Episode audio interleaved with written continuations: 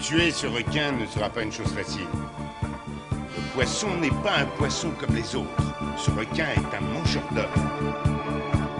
S'il plante ses dents et qu'il referme ses mâchoires, vous êtes foutus. Oh, arrêtez Il suffit de lui mettre une balle dans la tête et c'est lui qui est foutu. Pas vrai? Le requin tigre que nous recherchons est un maniaque. You're gonna need a bigger podcast. Bienvenue à la plage, bienvenue sur Shark Parade, votre podcast tout entier dédié à la plus grande gloire des films de requins tueurs. Je suis le professeur Rico et nous nous retrouvons pour nos calopates barbotantes au milieu de ces squales qui nous aiment tant. Surtout à l'heure des repas. Après l'épisode hors série euh, sur les musiques de films de requins qui a eu pas mal de succès et je vous remercie pour les retours, nous revenons à notre formule traditionnelle. Deux films que nous allons passer sur le grill pour en tirer les compétences squalo-cinématographiques ou squalographiques, hein, originalité, histoire, personnage, réalisation, ambiance, qualité des requins. Ajouter une petite note personnelle euh, pour arriver à un total sur 20 qui va nous permettre de reclasser l'ensemble dans une des cinq catégories suivantes. Incontournable au-dessus de 16, bon au-dessus de 12, routinier au-dessus de 8, nul euh, au-dessus de 4 et en dessous de 4, on est dans les à fuir. Avant de commencer, nous sommes donc euh, en septembre et il faut bien avouer que cet été a été très très maigre pour l'amateur de films de requins. Oh, les, crocos, ils se la régalent avec euh, le crawl d'Alexandre Aja, ça y a pas de souci, mais côté squal, euh, franchement, c'est la misère. Pas de Shark Week sur Sci-Fi, pas de direct ou DVD un peu rigolo. Non, tout au plus doit-on se contenter de la bande-annonce de 47 Meters Down Uncaged, hein, la suite du film euh, que nous avons déjà traité, tourné par Johannes Roberts, une bande-annonce d'ailleurs plutôt pas mal foutue et qui donne envie, sauf que, eh ben on n'a pas de date, on n'a pas de distributeur français, on n'en sait rien. Le film est sorti un petit peu en catimini semble-t-il dans certains pays, mais est-ce qu'on va le voir chez nous? Euh, Est-ce que ça va être comme son prédécesseur, un direct ou DVD On n'a même pas la certitude qu'il va sortir cette année. Bref, côté nouveauté dans les films de requins, en ce moment, c'est un peu la fringale. Mais bon, ne nous décourageons pas, il nous en reste quand même beaucoup à traiter. Puisque 25e émission oblige, nous abordons donc notre 50e film de requin aujourd'hui. Avec 50 films, on pourrait se dire qu'on a fait à peu près le tour du sujet, loin s'en faut. J'ai encore pas mal de titres dans ma boîte à requins et je peux vous dire que j'en redécouvre assez régulièrement des nouveaux, soit des petits téléfilms obscurs euh, dont je ne connaissais pas l'existence, soit des productions franchement plus exotiques, mexicaines, indiennes, philippines, qu'on a un petit peu du mal à trouver par chez nous. Alors si vous voulez retrouver l'ensemble des films que nous avons traités jusqu'à présent, vous avez la liste euh, Parade sur Sens Critique de Quentin, qui revient minutieusement à chaque fois sur euh, tous les films que nous avons traités avec le détail de leur notation.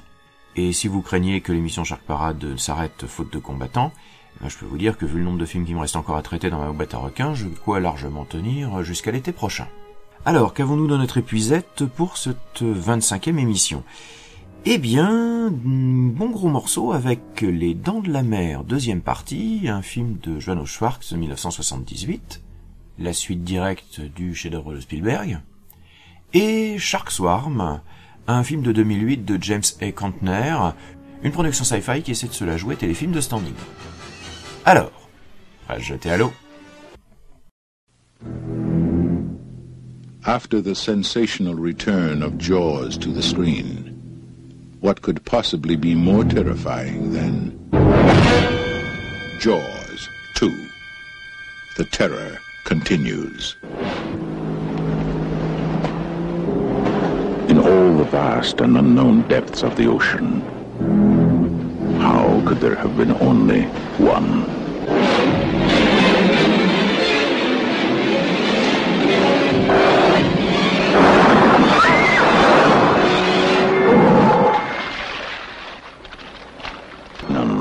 Man's fantasies of evil can compare with the reality of Jaws.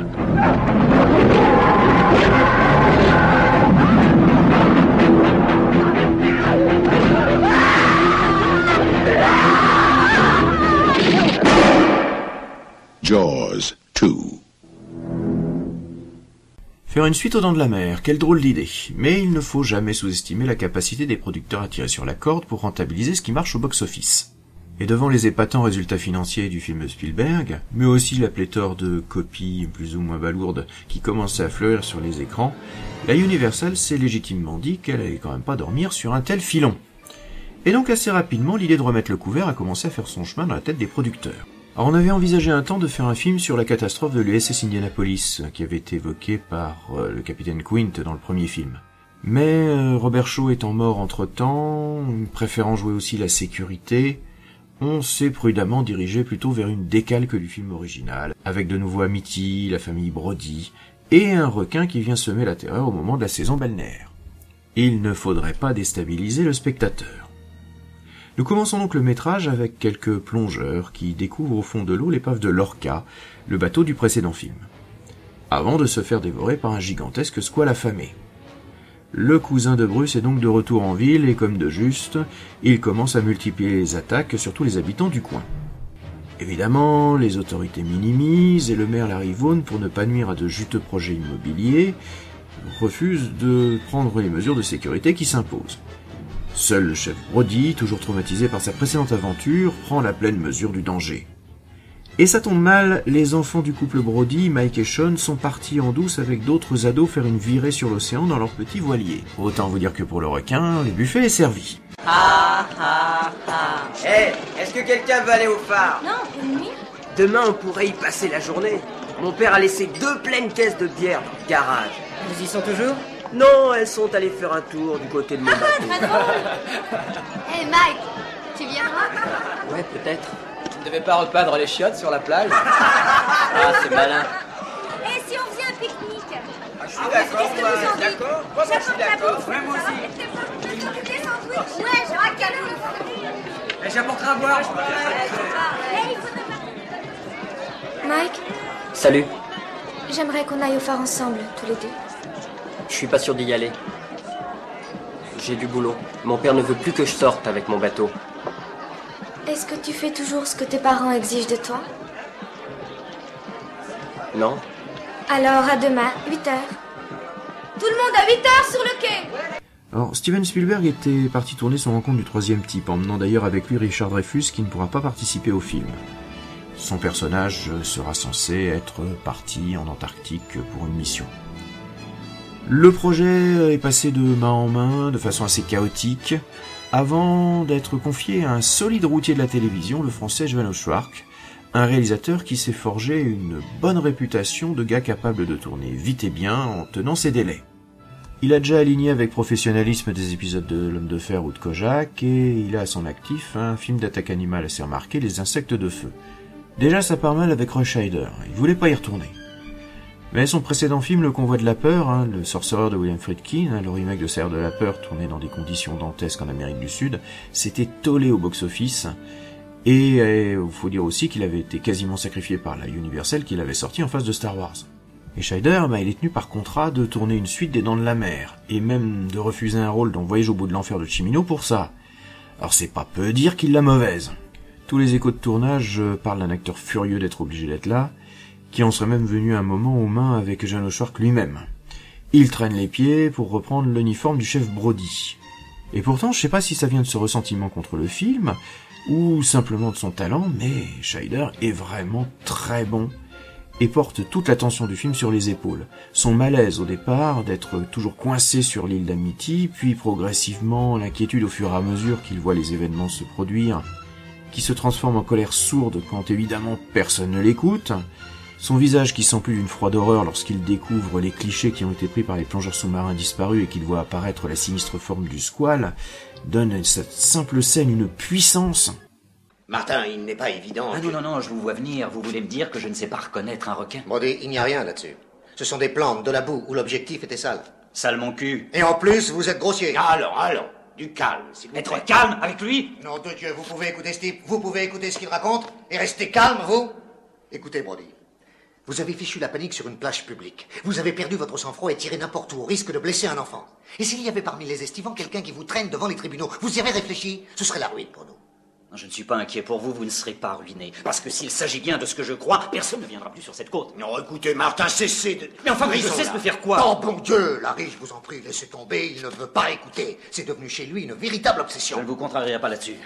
J'affirme solennellement à tout le monde autour de cette table qu'il s'agit d'un requin. Et si je suis convaincu que c'en est un, c'est parce que j'en ai vu un il n'y a pas longtemps. Et j'espère que vous allez vous occuper de celui-là, parce qu'il est hors de question que je revive une telle horreur. On retrouve la plupart des autres personnages, hein, Hélène Brody en tête, jouée par Lorraine Gary, ou le maire Vaughn, joué par Murray Hamilton. Mais bon, il faut bien l'avouer, c'est aussi là l'un des principaux écueils du film. On reprend la construction du premier quasi à l'identique. Tout au plus, dans une scène coupée, on voit par exemple que le maire Vaughn tente cette fois-ci de soutenir un petit peu Brody, d'éviter à ce qu'il se fasse débarquer de son poste de shérif face à des promoteurs forcément sans scrupules qui veulent développer un complexe hôtelier. Mais cette scène n'a pas été rajoutée dans le montage définitif et on se retrouve donc encore avec un maire plus préoccupé par la saison touristique que par la sécurité des habitants. Alors oui, euh, je l'ai dit, le principal problème ici c'est l'absence d'ambition dans l'ensemble. Le scénario de Karl Gottlieb est à peu près une décalque du premier, en tout cas dans toute sa première moitié. Puis, dans une ambiance qui n'est pas sans faire penser à un slasher, euh, la dérive de tous les gamins du coin sur leur petit bateau, avec le requin qui frappe quand on n'y attend pas. C'est aussi le moment où Jeanne Schwark peut donner la pleine mesure de son talent. Parce que c'est un bon réalisateur et il va trouver tout un tas d'idées très originales pour euh, essayer de ne pas simplement être dans la photocopie du premier. Déjà, il a un bon budget, ce qui lui permet d'avoir deux requins mécaniques, dont un qui est vraiment classe pour les scènes de gros plans. Histoire de le rendre encore plus hideux, au début du film, il a le visage brûlé lors d'une explosion, ce qui donne même à Bruce un petit côté Freddy Krueger. Schwark n'est pas qu'un simple yes man sur le film. Il va vraiment trouver des idées originales pour filmer le requin, comme par exemple d'installer une selle au-dessus du requin mécanique pour qu'on ait véritablement l'impression de suivre les proies en bateau tout en étant au ras de l'eau. Il va aussi confier à ses équipes techniques le soin de trouver des plans assez originaux pour par exemple suivre une skieuse nautique sous l'eau à la façon du requin en suivant les traces laissées par les skis. Très réussi. Faut se souvenir aussi que dans les années 70, le fait de faire des suites c'était pas encore si courant, et souvent on n'espérait pas atteindre le niveau de qualité du modèle. Les Dents de la Mer deuxième partie s'en sort quand même assez honorablement. Alors sans le génie du premier, c'est sûr, mais c'est quand même autre chose qu'une simple ressucée servile sans âme ni personnalité. C'est un film modeste mais plaisant, que la patine du temps apparaît de lumière nostalgique. Magnifié par la superbe musique de John Williams, hein, je vous renvoie à l'épisode hors série sur la musique de films de requins pour pouvoir l'apprécier complètement. Alors il y aurait énormément à dire sur ce film, et ses conditions de tournage très compliquées. Outre les problèmes d'ambiance sur le plateau, notamment liés à Roy Schneider, eh bien, le film a été tourné en Floride pendant l'hiver 77 pour pouvoir sortir pendant l'été et profiter d'ailleurs aussi de la ressortie ciné euh, du premier volet de la saga qui avait fait un tabac l'été précédent au cinéma. Le problème, c'est que bah, ils vont devoir faire face à des températures euh, glaciales, euh, des tempêtes, à tel point que les acteurs vont être obligés de sucer des glaçons pour qu'on ne voit pas la fumée qui s'échappe de leur bouche tellement il fait froid. Alors je pourrais multiplier sans fin les anecdotes sur ce film. Je vous recommande quand même les excellents making-of de Laurent Boudreau sur le Blu-ray ou sur le DVD pour en savoir plus sur toutes les péripéties qui se sont passées sur le film. Ah oui, on me fera pas croire non plus que c'est une coïncidence si au début du film on trouve euh, un orquet polar bouffé par le requin. Un an après la sortie du Orca de Michael Anderson, produit par Dino De Laurentiis, qui s'était quand même présenté comme euh, un des concurrents les plus directs des Dents de la Mer et où un grand requin blanc se faisait bouffer euh, au début du film par l'orque en question.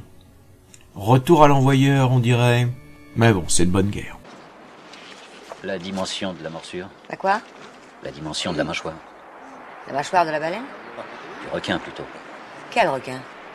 Celui qui l'a tué. Qui vous dit que c'est un requin qui l'a tué?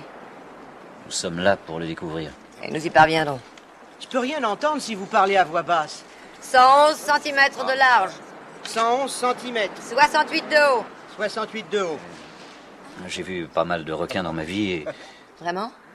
Oui, je crois que... Je crois qu'un grand blanc pourrait faire ça. Un carcaradon carcarias? C'est ça. Pourquoi pensez-vous que cette espèce peut se trouver sur cette côte? Il est évident que ce n'est pas une ablette qui a mangé cet énorme poisson. C'est un mammifère et non un poisson. Dergotez pas avec moi, est-ce un requin qui a fait ça, oui ou non? Peut-être bien. En tout cas, pour avoir tué une baleine de cette taille, il devait être gigantesque.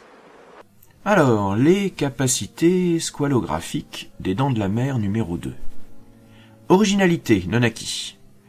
Le film ayant refusé d'être autre chose que la reproduction quasi à l'identique du premier, eh bien c'est là que le bas blesse le plus. Une prudence excessive qui se retrouve dans l'histoire, hein, qui est insuffisamment acquise. Seule la deuxième partie, avec ces adolescents coincés sur leur barcasse avec le requin qui rôde, apporte vraiment quelque chose de neuf. Personnages, ils sont acquis, Roy Scheider survole de la tête et des épaules le casting. Mais les habitués reviennent faire leurs petits numéros, que ce soit Lorraine Gary, que ce soit Murray Hamilton, et les ados sont pour la plupart euh, pas trop tête à claque. L'ambiance est en cours d'acquisition, le démarrage est peut-être un petit peu long, mais l'ambiance est là. Contrairement à son aîné, Les Dents de la Mer joue massivement davantage sur l'horreur, en n'hésitant pas d'ailleurs à montrer les actions du requin. La réalisation est acquise. Swark, c'est évidemment Hercule et Sherlock, La Revanche d'une blonde, Supergirl, mais c'est aussi quelque part dans le temps, et ici il est à son meilleur, avec de vraies idées de mise en scène, avec un ton, avec une personnalité, et même si c'est un travail de commande par quelqu'un qui est habitué à travailler à la télévision, eh bien, on a un film qui est loin de démériter. Requin enfin, eh bien, c'est en cours d'acquisition. Le requin ici est montré, et même si les limitations de l'époque sont à prendre en compte, il est même plus réussi que son illustre modèle. Sark bénéficie de deux requins qui ont été plutôt bien foutus. Le réalisateur n'hésite pas à montrer ses requins. Euh, l'équipe technique lui disait non non, fais comme Spielberg, laisse Ismore, ne le montre pas trop. Swark le montre sans le rendre ridicule. Et puis il faut bien avouer que cette tête défigurée par la brûlure de l'explosion au début du film, eh bien ça renforce encore le côté monstrueux du requin. Moi je l'aime bien ce requin. Au total, on arrive à 11, eh bien, je vais ajouter un point et demi, 12 et demi, on est dans un bon film. Et encore, je vous ai fait tout le film sans vous parler de la scène où le requin bouffe un hélicoptère. Peut-être la scène la plus réussie du film, en tout cas celle qui m'a foutu les jetons quand j'étais gamin. Alors oui, j'ai vraiment réapprécié de voir ce Dents de la Mer deuxième partie, qui bien sûr euh, est franchement un cran en dessous du film de Spielberg, mais qui est vraiment une suite honnête, sans génie certes, mais qui fait son taf avec suffisamment d'envie et de volonté de bien faire qu'on ne peut être qu'indulgent pour un film finalement extrêmement plaisant. Alors euh, avançons un petit peu dans le temps, portons-nous en 2008 pour une mini-série ramenée sous forme d'un gros téléfilm, Shark Swarm, l'armée des profondeurs.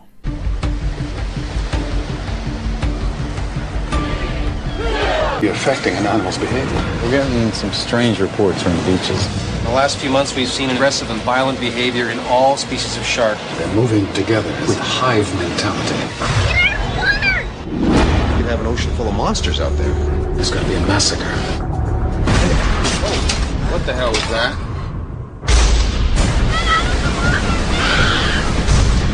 Lord help us.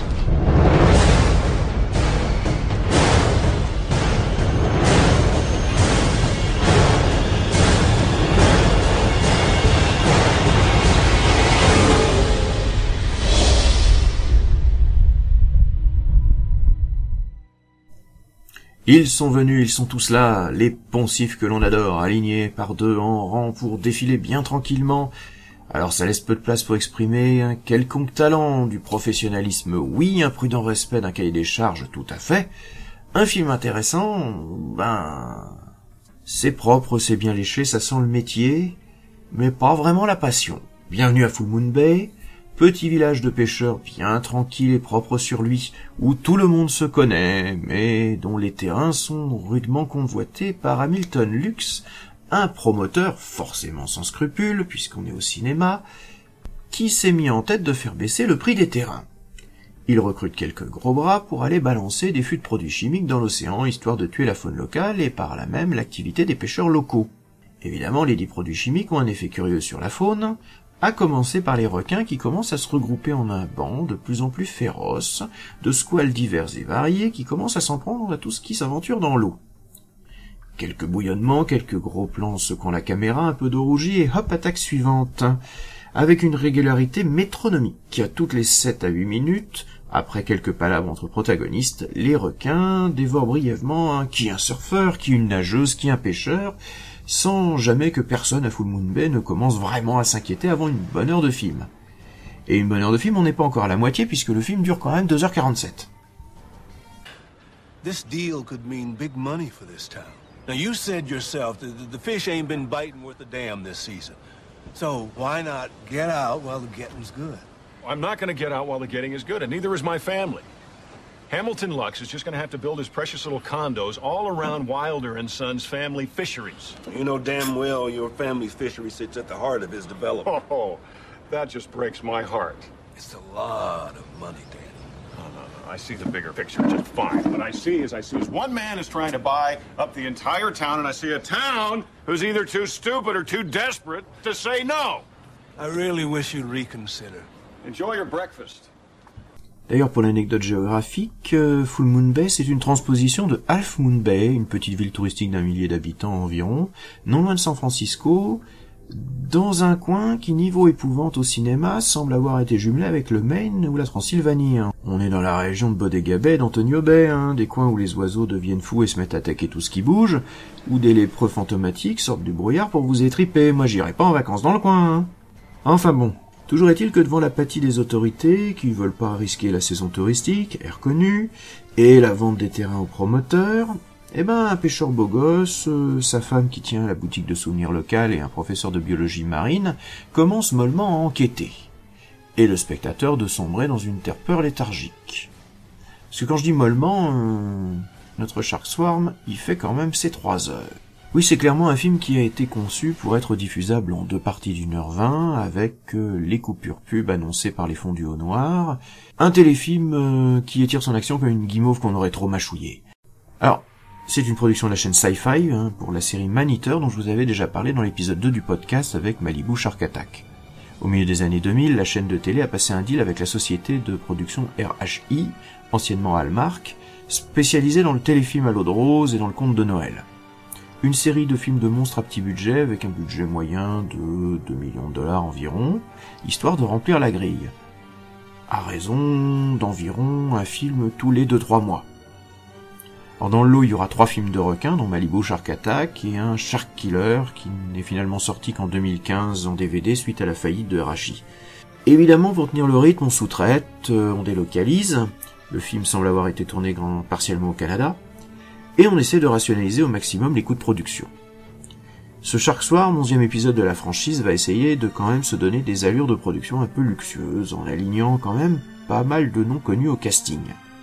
Par exemple, le courageux pêcheur euh, qui découvre le poteau rose n'est autre que John Schneider, alias Beau Duke, le blondinet de Sheriff et moi peur, qui présente encore bien et assure avec professionnalisme son taf de héros américain de proximité. John Schneider, euh, qui a une carrière longue comme le bras dans les années 2000-2010 de participation à des films de monstres plus ou moins ringards, hein, de Snow Beast à Lake Placid 2 en passant par Ogre, a l'air d'être le type bien sympa puisque je suis tombé sur une interview de lui dans une espèce de petite convention où il revient justement avec pas mal d'humour sur le genre de film qu'il a fait à cette époque. Je vous mettrai le lien sur la vidéo YouTube euh, dans l'accompagnement du podcast. Un petit extrait pour comprendre un petit peu comment il considère ce genre de film. Then there was Shark Swarm. Anybody see Shark Swarm?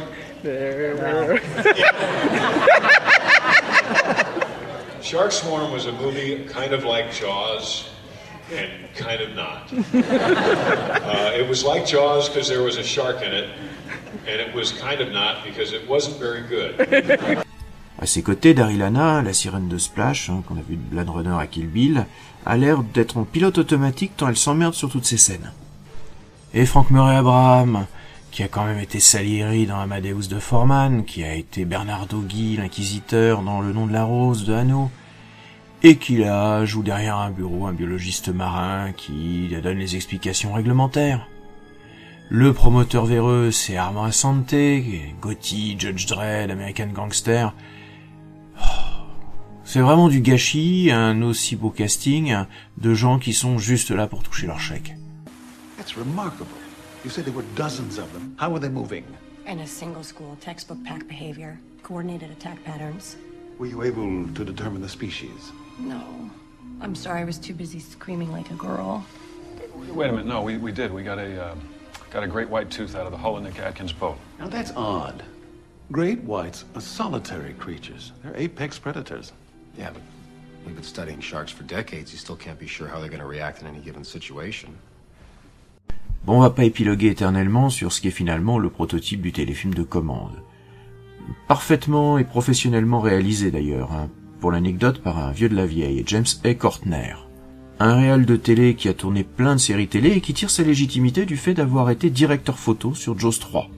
Avant, évidemment, d'enquiller ensuite plein de productions toutes plus moisies les unes que les autres. C'est un gars qui a du métier, à défaut d'avoir vraiment un talent particulier qui le ferait sortir du lot. On pourrait dire un petit peu la même chose d'ailleurs de la musique de Nathan First, le frère de Griff First de Ghost Shark notamment, euh, qui est complètement oubliable, complètement impersonnel et qui semble se dérouler au kilomètre.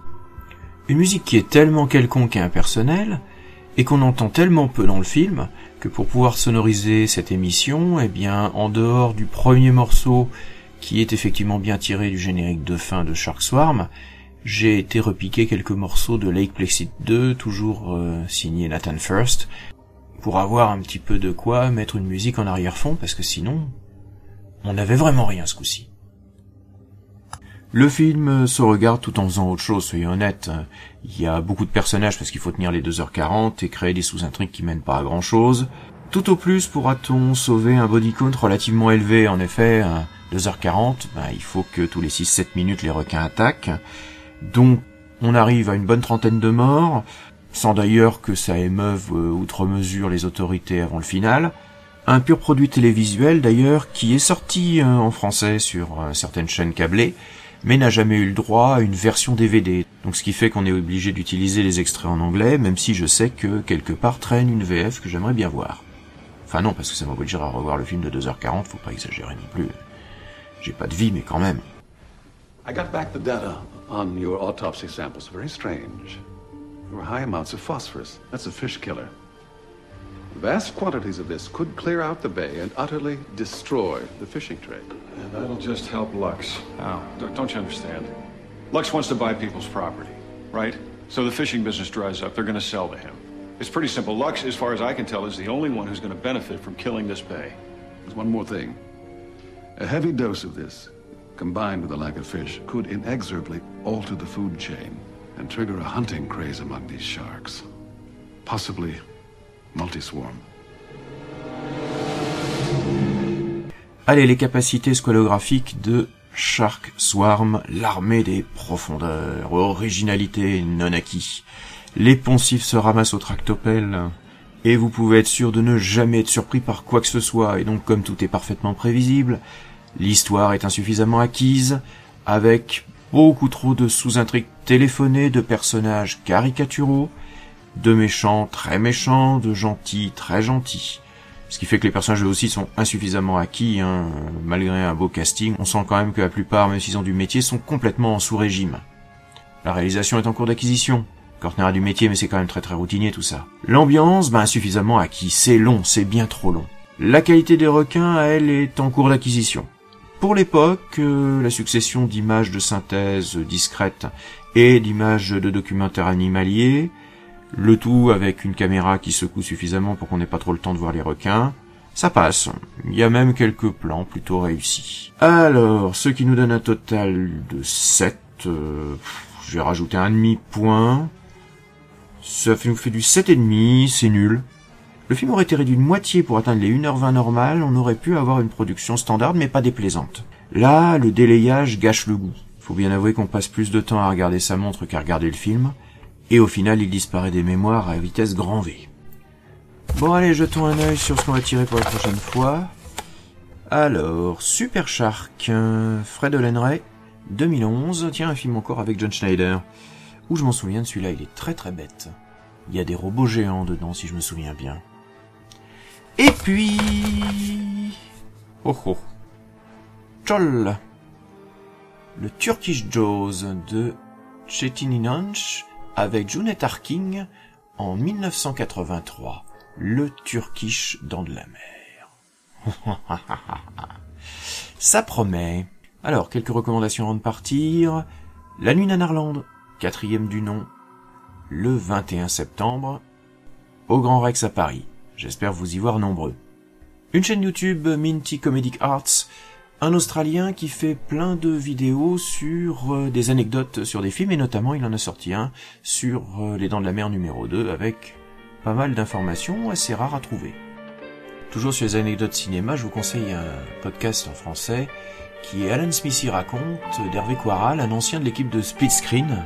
Par ailleurs, un autre euh, bon podcast sur le cinéma, hélas arrêté. Donc il y a deux épisodes pour l'instant autour de l'année de tous les dangers et de l'exorciste. Si vous êtes amateur de cinéma, c'est une émission que je vous recommande. Sinon, où est-ce qu'on peut se retrouver? Eh bien, sur le podcast Nanarland. Normalement, un nouvel épisode de rentrée devrait être disponible sur toutes vos applis. Et puis, sur Twitter, euh, TheUltimateRico, pour vous tenir au courant de l'avancée de Shark Parade, ainsi que de bêtises et de réflexions diverses et variées. Voilà, on se retrouve environ dans 15 jours pour euh, le prochain épisode de Shark Parade. En attendant, vous pouvez retourner vous baigner.